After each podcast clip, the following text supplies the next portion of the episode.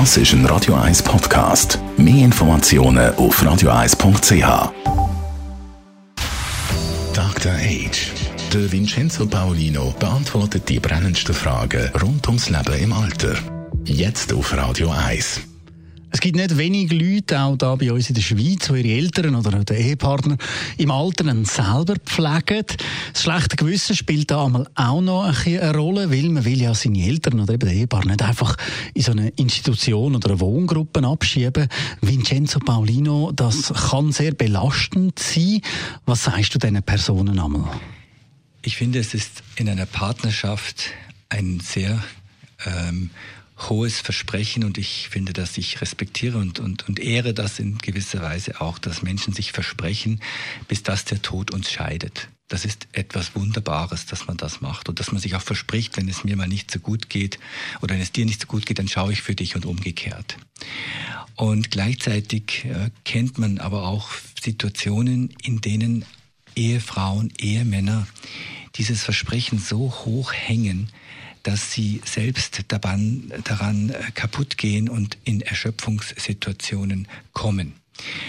Ähm, daher ist es wichtig, dass man sich als Angehöriger rechtzeitig, wenn man merkt, ich mag nicht mehr, ich bin erschöpft, ich habe das Gefühl, meine Tätigkeit bringt eigentlich gar nichts mehr. Das ist so dieses Burnout-Gefühl von Depressivität und Kraftlosigkeit und Wirkungslosigkeit, dass man dieses Gefühl zunächst einmal wahrnimmt und sagt, oh, jetzt merke ich, jetzt geht es mir nicht mehr gut, denn ich kann nur etwas geben, wenn es mir selber auch einigermaßen gut geht.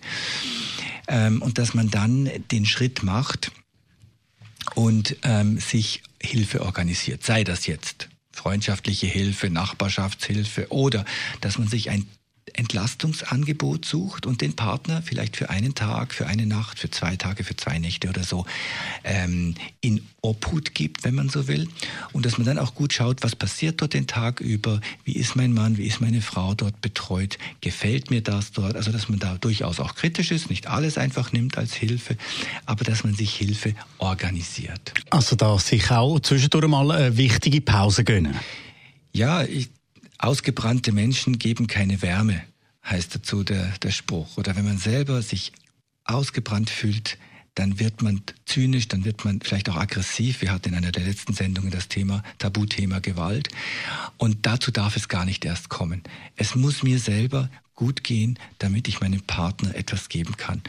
Und wenn man sich den Ort, wo der Mensch, äh, mein, mein liebster Mensch dann hingeht, gut aussucht und kritische Fragen stellt am Anfang und sich ähm, mehrere Dinge anschaut, wenn es zu Hause nicht mehr geht, auch mit Spitex nicht mehr geht, dann, dann braucht man auch mit Sicherheit kein schlechtes Gewissen zu haben. Was ist eigentlich ein gesundes Maß an Belastung, wo man sich selber zumuten oder wo man selber kann verkraften kann? Also ich benutze da ganz gerne diese Skala von 0 bis 10 und frage dann auch ähm, Angehörige, wenn Sie auf einer Skala von 0 bis 10 Ihre, Ihre Erschöpfung darstellen sollten, wo sind Sie jetzt da? Hm? Wie sind Sie da im Durchschnitt der letzten paar Tage oder Wochen? Und natürlich, wenn einer sagt, also meine Erschöpfung ist ab 7 und zwar dauernd, dann ist es sicher ein Zeichen zum Hinschauen. Hingegen, wenn man sagen kann, ja, ich bin, manchmal bin ich recht erschöpft, ja, das geht sogar bis ins Nüni, aber ich kann mich wieder erholen und dann fange ich wieder bei zwei, drei an oder null oder zwei und dann wieder mal das Siebni und so. Das wäre eigentlich gesund, weil ein Mensch, also Menschen können mit Stress umgehen. Was sie, was Menschen nicht gut können, ist dauerhafter Stress, auf den sie keinen Einfluss haben. Das macht mürbe. Das ist auch für die, also wird Cortisol ausgeschüttet, all diese Themen. Ähm, und das ist dann auch gesundheitsschädlich, weil es den Körper angreift. Und deswegen ist diese Skalierungsfrage 0 bis 10, die halte ich immer für sehr wichtig. Die kann auch jeder sich selber stellen.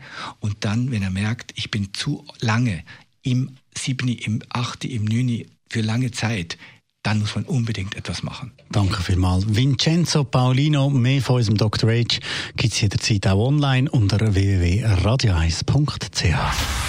Dr. H. Jeden Sonntag auf Radio 1. Unterstützt von Alma Casa. Wohngruppe mit Betreuung und Pflege rund um die Uhr. www.almacasa.ch